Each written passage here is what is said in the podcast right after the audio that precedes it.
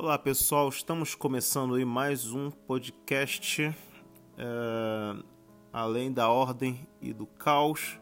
Sejam todos muito bem-vindos e prestem atenção porque o assunto hoje é bem interessante. Outro dia uma amiga aqui na Lituânia, essa amiga, essa colega estava sofrendo de uma depressão muito séria e eu encontrei, ela me deu um abraço e chorando ela me disse: Ah, como o mundo é cruel, como o mundo é cruel, como o mundo é terrível. Aqui só se sofre, aqui só se sente dor. E ela terminou de falar e eu ela esperou minha resposta, eu respondi sim. Sim. Esse mundo é cruel, é trágico, e esse é o mundo em que vivemos, essa é a realidade em que vivemos, e o que a gente tem que fazer quanto a isso? Qual é a nossa postura perante a isso? Nossa postura perante esse mundo de sofrimento, esse mundo de caos, esse mundo de horror. Eu não vejo outra palavra, outra frase, senão dizer é diminuir ao máximo que a gente pode essa dor. Porque o sofrimento nesse mundo ele é inevitável a gente sabe muitas coisas que são trágicas no mundo que elas sim vão acontecer e a gente não tem como escapar dela. A gente não tem como escapar dessas coisas. Por exemplo, a gente sabe que nossos nossos grandes entes queridos, pessoas que nós amamos, amigos que nós amamos vão morrer. Isso é inevitável, elas vão morrer. E nós também vamos morrer para piorar a situação, nós também vamos morrer. então o que, é que eu estou fazendo nesse mundo? Vivendo. Eu preciso viver. Eu preciso viver tentando diminuir esse sofrimento. Para vocês terem uma ideia, eu tô eu tenho uma filhinha bem pequena, neném ainda bebê. E eu gosto de observar as coisas, observar ela observar a personalidade de uma criança e observar também o, o, o que, que ela sente, o que, que imaginar o que, que ela está pensando, o que, que ela vê. E eu percebo que ela sente muita dor, isso é normal em criança, nas forma, na, na formação dos, dos seus órgãos, é, sente cólica, sente muitas coisas horríveis. Isso só prova que desde quando a gente nasce, desde quando a gente vem ao mundo, a gente tem o sofrimento e a gente sente esse sofrimento, a gente passa por esse sofrimento desde quando a gente começa a existir aqui nesse mundo. Então o mundo sim é cruel, o mundo sim é um mundo de sofrimento.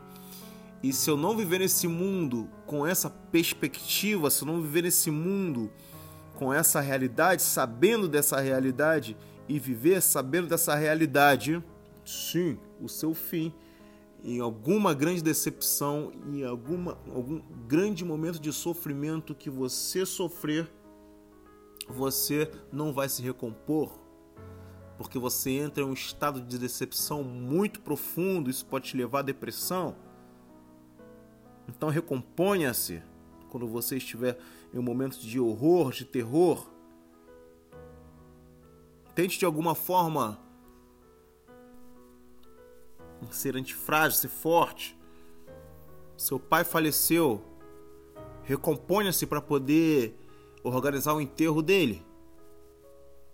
Porque quem vai fazer?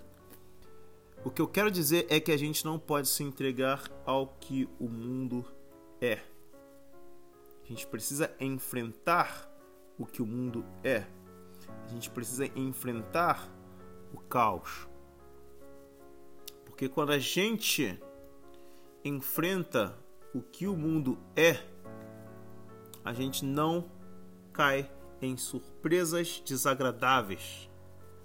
O problema é que no mundo de hoje a gente vive num período muito epicurista que diz que tudo precisa ser materializado, tudo é materialismo, até as suas ideias são materialistas, quando elas vêm à tona, elas estão na realidade, elas são materialistas. Então a realidade é que tudo precisa ser na forma como você cria para você mesmo. Ou seja, tudo que você tem nesse mundo é ser feliz.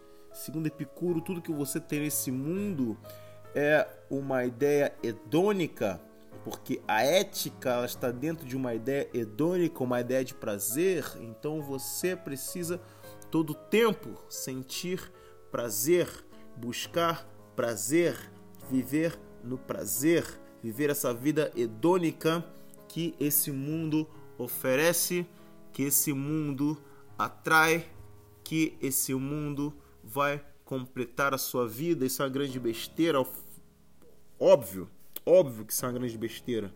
E esse é o grande erro do mundo hoje. Esse é o grande erro dos pensadores do século passado, do século 20, onde diziam que esqueça tudo que a gente tem, esqueça as hierarquias, os valores, pare de sofrer e viva o que a realidade te oferece.